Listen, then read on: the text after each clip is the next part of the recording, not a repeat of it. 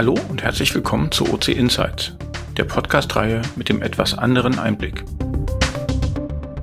Ja, hallo, eine neue Woche, ein neuer Gast und ähm, ich sitze hier wieder mal zu Hause alleine in meinem Studio und mein Gast sitzt mir jetzt wieder virtuell gegenüber. Bevor wir dort in die Tiefe einsteigen, ihr kennt das alle schon, gibt es eine kurze Zusammenfassung?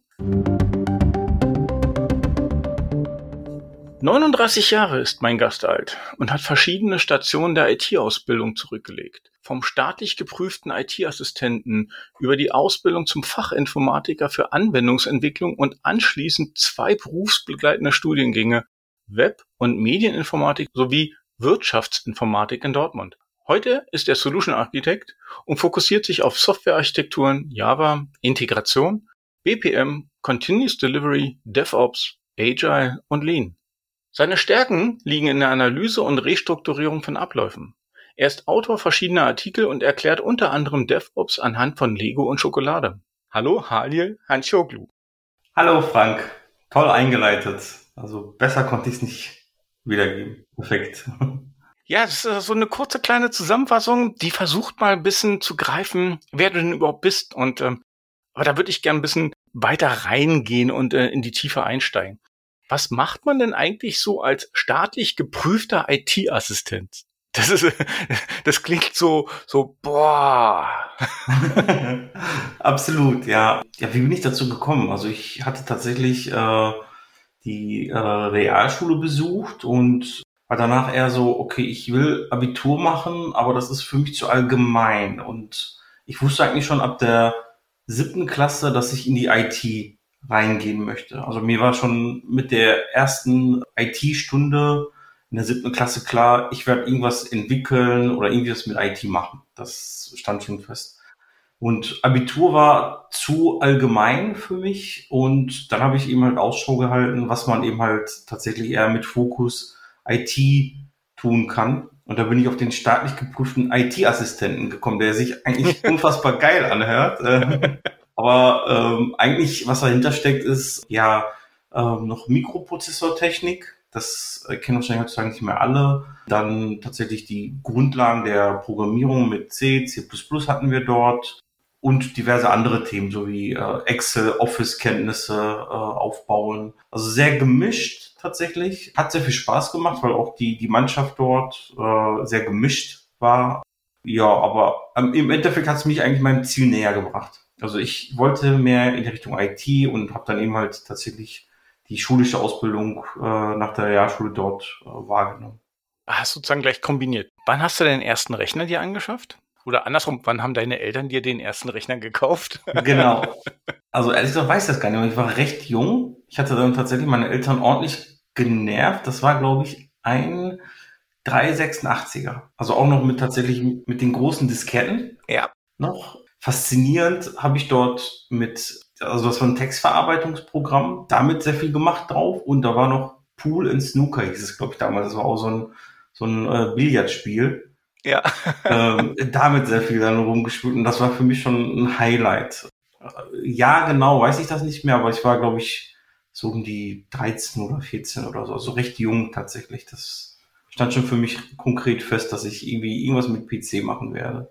Ja, cool. Also genau, du hast das Ding schon in der Hand, dann weißt du schon, okay, kann man mal was machen mit rumprobieren und rumspielen. Später hast du dann studiert und zwar neben dem Beruf. Ja, genau. Ähm, ich hatte die Ausbildung äh, absolviert, war dann direkt auch tatsächlich bei dem Arbeitgeber äh, als Entwickler tätig. Aber es hat sich so in so ein Freiraum ergeben, so was mache ich jetzt nach Feierabend irgendwie und das war tatsächlich äh, sehr naheliegend, weil auch die, die berufsbegleitende Hochschule praktisch gegenüber von meinem alten Arbeitgeber war. Und ich dann mir da ein paar Prospekte besorgt habe und habe festgestellt, okay, da gibt es auch äh, so weiterbildende Pfade für IT-Berufe. Das war damals Web- und Medieninformatik. Mhm hat mich tatsächlich, also das, das äh, der, der Medienteil hat mich weniger angesprochen wie der Webteil. Und das war zu den Jahren, wo gerade Web gerade so sehr, sehr äh, stark im Hype war. Und ich dachte mir, ja, dann tue ich es mir einfach mal an und ähm, ja, mach mal tatsächlich den Bachelor in dem Beruf mhm. im Studiengang Web- und Medieninformatik. Ja, also ich habe es auch nicht bereut. Das war sehr positiv, sehr, sehr, sehr angenehm, auch mit den, mit den Leuten, mit denen ich immer noch Kontakt habe. Ach, immer noch, ja? Ja, immer noch tatsächlich, ja. Oh, cool. Sehr gut vernetzt. Also das Alumni-Netzwerk funktionierte da sehr gut. Und das, das Witzige an der ganzen Sache war, wir sind mit, 38 Personen gestartet. Und am Ende waren es nur noch elf, die dann den Abschluss geschafft haben. Oh. Ja, das hat sehr, also die, die Bindung unter den elf war sehr stark tatsächlich danach. Das kann ich mir vorstellen. Klingt jetzt aber auch so, ich meine, für die anderen, die da ausgeschieden sind, dass es sehr hart ist. Würdest du jemanden, der jetzt gerade neu startet, empfehlen, neben dem Beruf zu studieren? Ja, also wenn ich die Zeit zurückdrehen könnte, würde ich tatsächlich gerne auch Vollzeit studieren. Das habe ich nicht gemacht. Hm. Aber äh, Studium neben dem Beruf hat mich schon weitergebracht. Allein schon auch aus den Netzwerken, die dort entstehen. Ja, also man, man lernt das Lernen. Das ist eben halt der, der Trick an der ganzen Sache. Man, man, man weiß, wie man Informationen ja ausarbeitet, wie man eben halt an die Sachen herangeht. Das hat's äh, tatsächlich bei mir bewirkt. Von daher würde ich es auch jedem empfehlen. Inhaltlich muss ich auch dazu sagen, es war manchmal echt Bulimie lernen. die, die Menge, die hat dich dann einfach nur überrollt. Ja, das, das kann ich mir vorstellen, ja. Du wolltest jetzt immer ganz viel auch was mit Programmieren machen und so weiter. Und jetzt bist du heutzutage Softwarearchitekt. Was muss man sich darunter vorstellen? Was sind denn deine Aufgaben als Softwarearchitekt? Meist wird angenommen, dass es sehr viel Technik ist. Mhm. Ich würde eher sagen, äh, mehr Soft Skills als Technik. Okay. Sehr viel Kommunikation, sehr viel Koordination und Organisation. Ich versuche immer noch nah am Source Code zu sein. Also ich entwickle gerne mit. Das, das mache ich auch aktuell in den Projekten, wo ich bin. Also bin noch so ein Hands-on-Typ, aber man muss irgendwo auch äh, die, die Leiter hoch oder die Treppen hoch, um die Kommunikation zum Fachbereich aufrechtzuerhalten, zum Projekt- oder Produktmanagement und auch zu der Entwicklung. Also ist es so, alle Anforderungen aufnehmen, zusammenbringen das Beste daraus machen. Mehr Fokus auf die, auf die Soft Skills tatsächlich. Hast du dir das so vorgestellt, als du damit gestartet bist? Absolut nicht, tatsächlich. Ich dachte auch, das ist äh, High-Premium-Technik äh, ganz anders, tatsächlich. Aber du sagst ja selber gerade, ne, du legst immer noch Hands an. Du bist ja immer noch so ein kleiner Technikgott. Also du bist ja immer noch derjenige, der sozusagen viel versteht, viel mitmacht und viel sozusagen gerne umsetzt. Wie weh tut es dir, wenn du dann nachher siehst, wie viele Leute daher ähm, sozusagen so ein Projekt entwickeln und du ja quasi nur der Kommunikator bist sozusagen zum Fachbereich? Ich sage jetzt nur ein bisschen übertrieben, bewusst überspitzt. Wer dich kennt, das ist ja so für dich. Ne, meine, du hast halt, da juckt es dann auf der einen Seite doch schon und auf der anderen Seite siehst du aber, dass das andere getan werden muss. Wie, wie sehr juckt es dich da, doch noch mit Hand anzulegen, bisschen mehr zu machen? Sehr, sehr tatsächlich. Also genau, das ist tatsächlich äh, der Spagat. Also ich muss dann einfach sagen, okay, bis hierhin und ab jetzt dann Fokus woanders drauflegen, wie die Kommunikation oder Präsentation oder eben halt nochmal Anforderungen erheben.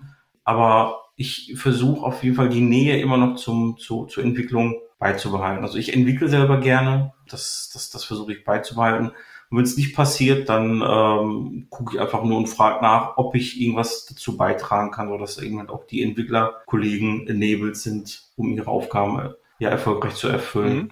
Aber das, das ist tatsächlich echt ein Spagat. Also ich glaube, so die Leiter ganz nach oben äh, kann ich nicht. Das, da, da bin ich einfach nur zu, zu viele Entwickler. Dein, dein technisches Wissen, was du jetzt hast, hilft dir das oder hindert es manchmal mit der Fachbereich darüber zu reden, äh, zu diskutieren? Ähm, ist das ja eher Hürde oder eher Antrieb? Eher, ja, Hürde. Also man, man lernt mit der Zeit, die Sprache besser zu verstehen, die der Fachbereich spricht. Da, da muss man sehr stark abstrahieren. Das klappt auch ganz gut, aber, aber man muss es vereinfachen. Man muss eben halt auch die, die, die Punkte ganz genau nennen.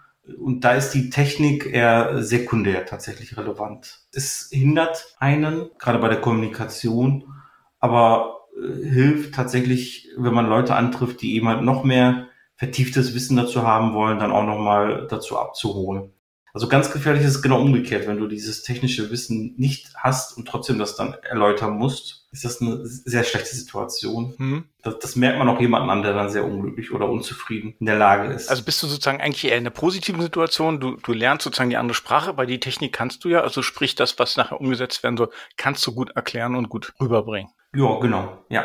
Jetzt bist du ähm, eine Zeit lang auch schon unterwegs und machst ganz, ganz viel mit DevOps. Was ist denn DevOps überhaupt für dich? Ah, was ist DevOps für mich? Es ist eigentlich eine äh, kulturelle Bewegung, um tatsächlich den Schmerz, den viele Unternehmen haben in der IT, ja, auf Vordermann zu bringen. Und zwar nicht nur eben halt einmalig, sondern ähm, kontinuierlich zu verbessern. Das greift von kulturellen Themen bis hin zu Entwicklerthemen durch und man muss sich einfach ganzheitlich mit dem Thema befassen.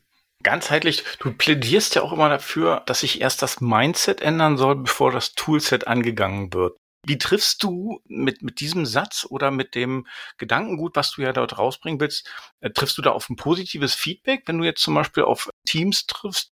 Weil du, du bringst ja diesen Gedanken halt in Unternehmen rein, wie du sagst. Und da sind ja Entwickler und Betrieb oft getrennt. Das sind ja zwei Welten, die ziemlich lange, ziemlich oft nur zum Übergabetermin miteinander geredet haben und das war's dann auch. Wie ist das an der Stelle? Wie, wie schaffst du es, die Leute dort mitzunehmen?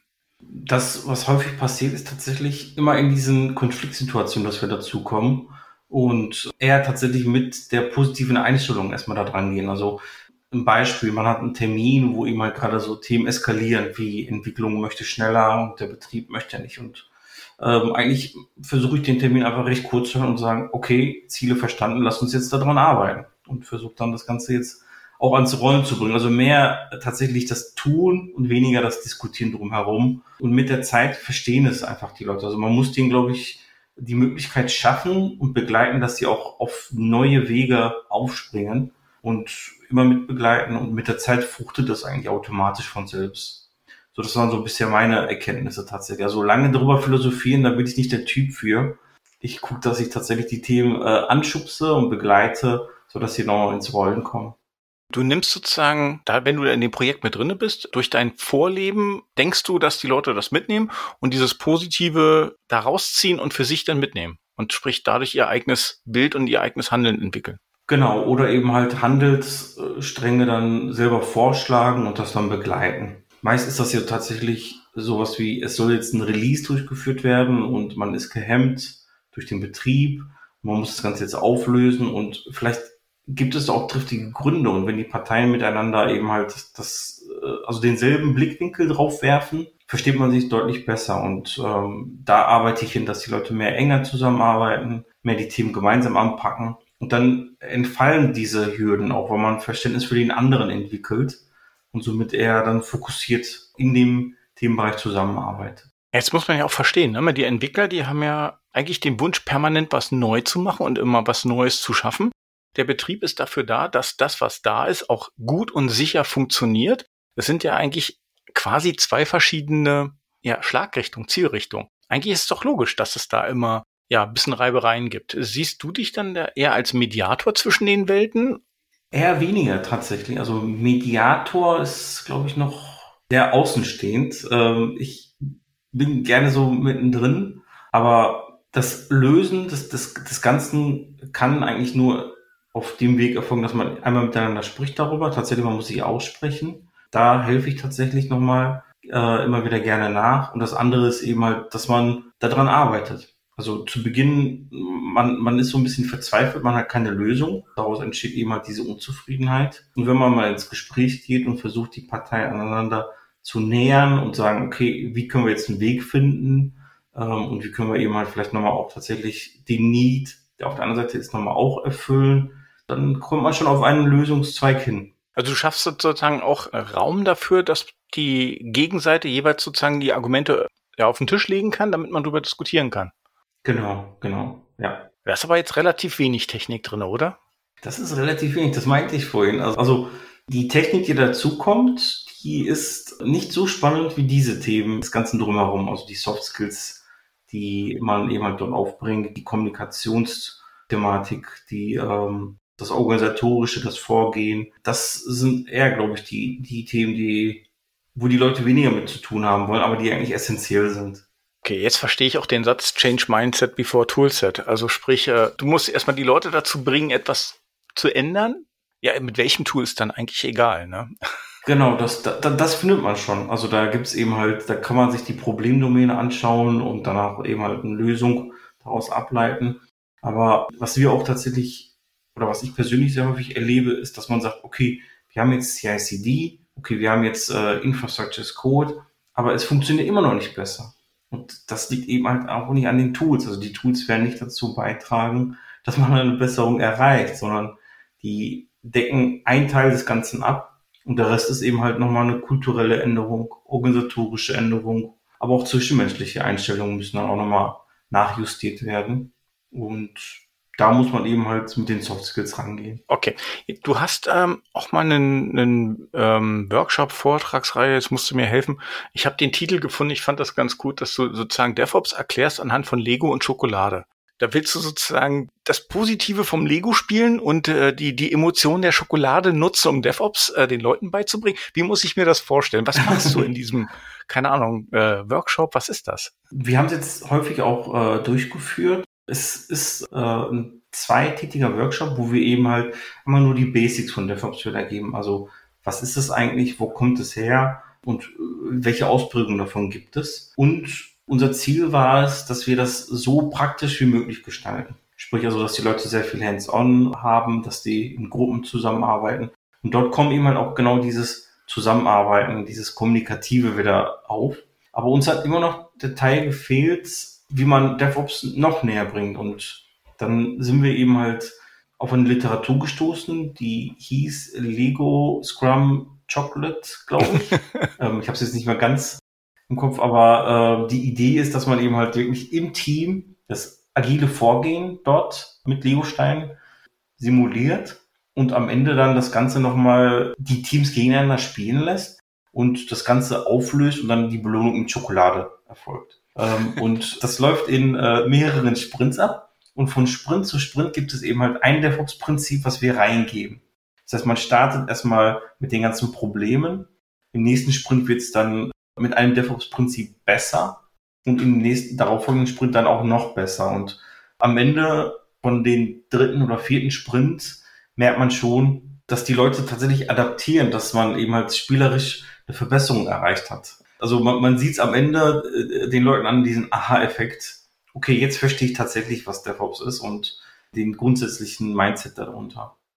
Ja, der Titel alleine ist ja auch schon so, dass, glaube ich, Leute da eher reingehen wollen, als zu sagen, ah nee, nicht nochmal so eine komische Schulung, die tut mir vielleicht nicht gut oder ich weiß nicht, was damit passiert. Äh, aber mit Lego und Schokolade, da reizt man die Leute ja schon. Ne? Also absolut. Den Titel fand ich schon gut, dachte ich mir, hm? absolut, ja. Ja, da, da tatsächlich. Also da sind sehr viele mit dabei. Und Feedback war bisher tatsächlich auch sehr positiv, dass die Leute gesagt haben, die zwei Tage sind verflogen. Ja, krass. Hm. Komplett äh, auf praktischen Übungen aufgebaut und ja, das, das, das freut uns sehr, dass wir immer was mitgeben können. Ja, klar. Jetzt hast du neben deinem Beruf auch studiert. Das ist jetzt schon ein paar Tage her. Wie bildest du dich denn heute weiter? Ich lerne sehr viel in den Projekten selbst tatsächlich. Ähm, mhm. Also gerade die technischen Themen. Und ich lese sehr viel. Ich, so wie du es wahrscheinlich im Hintergrund so ein bisschen siehst. Äh Stimmt, da sind einige Bücher für alle, die jetzt das Bild nicht haben. Ne? Hinter Hardy äh, steht ein Regal voll Bücher. ähm, ja, ich, ich lese viel tatsächlich und versuche dann einfach auch mir neue Themen durch Literatur anzueignen. Ja, und die technischen Themen, also die, die Fallstricke, die nehme ich in den Projekten meist immer mit. Kurze Frage, was war das letzte Buch, was du gelesen hast? Das letzte Buch war das Unicorn Project Buch. Das ist von Gene Kim, auch ein DevOps. Ein DevOps-Buch, ja. Ja. Das kenne ich auch. Kann ich auch jedem empfehlen. Das ist das einzige DevOps-Buch, was ich gelesen habe. es ist super. Also vielleicht kurz umrissen. Ähm, es geht eben halt um die fünf Ideale, die man in dem Projekt oder in dem Produkt erreichen sollte. Und eines äh, davon ist ja die Lokalität und Einfachheit. Also wie viel wie viel Abhängigkeiten hast du, um eine Änderung rauszubringen oder rauszuhauen. Das zweite war, glaube ich, äh, Focus, Flow und Joy. Das ist eben halt, dass du dich auf die Themen fokussieren sollst. Also genau das, man eben halt acht Stunden arbeitet, aber darin noch 16 Termine drin sind, ist kein Fokus. Mhm. Und man muss es auch zelebrieren. Kundennähe ist wichtig. Das war, glaube ich, das fünfte Ideal. Und die anderen beiden kriege ich gerade nicht zu, zusammen, aber ähm, kann ich jedem nur empfehlen. wollte gerade sagen, nicht alles erzählen, lass die Leute lieber selber lesen Ja. in der Hinsicht. Absolut. Wenn du mal nicht arbeitest, wo könnte man dich denn dann treffen? Wir haben direkt 100 Meter vom Haus entfernt Waldstück, äh, ähm, recht umfangreich. Äh, und da bin ich meist immer äh, unterwegs. Mit, also wir haben seit ein Jahr einen Hund und da bin ich tatsächlich sehr häufig draußen unterwegs. Wegen der Corona-Thematik eben halt sehr häufig zu Hause, aber ansonsten mit Freunden sehr viel äh, Gesellschaftsspiele spielen und verreisen tue ich gerne. Drei Fragen an. Erste Frage. Wonach suchst du deine Kleidung aus? Farbe. Blau. Deswegen passt es mit Opitz sehr gut zusammen. Ja. Okay, das ist schon mal gut, okay? Wie wichtig ist es für dich, was andere von dir denken? Das ist genau auch der Punkt, was mich sehr stark immer hemmt, dass ich, also jetzt mittlerweile äh, deutlich besser geworden, aber vor ein paar Jahren war es schon äh, deutlich extremer, dass ich sehr viel mir darüber Gedanken habe, was andere über mich denken und teilweise auch vergessen habe, dann nachzudenken und das war irgendwie ja, nicht gut immer. Wenn du dir eine Superkraft aussuchen könntest, welche wäre das? Zeitmaschine. Also äh, in der Zeit zurückreisen. In der Zeit zurückreisen. Okay, Ja. würdest du denn was ändern wollen oder nur erleben? Also würdest du Beobachter sein wollen oder würdest du Sachen rückgängig machen wollen? Sachen rückgängig machen wollen, gerne. Echt? Ja, Hast absolut. du, hast du Situationen für dich auch, wo du Sachen rückgängig machen würdest wollen? Würdest du in deinem Leben irgendwas anders machen? Absolut, ja. Einige äh, Bereiche im Leben. Oh, okay. Also jetzt den, den, den beruflichen Bereich ab- absolut nicht. Mhm. Das wird so bleiben. Aber ja, so im Privaten. Also manche, manche Entscheidungen äh, wie Einkäufe oder sowas, das, das, äh, da, ich habe immer so den Effekt im Nachgang, hätte ich das mal lieber nicht gekauft oder hätte ich das mal lieber äh, nicht mir zugelegt oder sowas. Ja, das würde ich gerne rückgängig machen. Spannende Diskussion. Ich habe schon mitgekriegt, ich habe jetzt in der Rubrik viel zu viele Fragen schon wieder gestellt, äh, nachgefragt. Harley, die Zeit ist um. Ich danke dir für deine Zeit. Wir haben dich kennengelernt, wir haben dich näher kennengelernt, wir durften halt ein bisschen in dein Leben reinschauen. Und vor allem äh, für mich auch noch mal ein bisschen rauszukriegen, was macht denn ein, äh, einer, der halt technisch begabt ist und Softwarearchitekt ist, ähm, was ist so sein täglich Brot? Also in dem Sinne, ich danke dir ganz, ganz doll. Ich danke dir. Also danke für die Gelegenheit, Frank. Das war echt toll, wieder mal mit dir zusammen da was zu machen. Ja, gerne, äh, ge gerne wieder und ich hoffe, man sieht sich äh, durch Corona ja nun halt äh, Ewigkeiten nicht, aber es wird, es wird. ja. In dem Sinne, ich sag dir danke und äh, ciao. Ciao. Danke dir.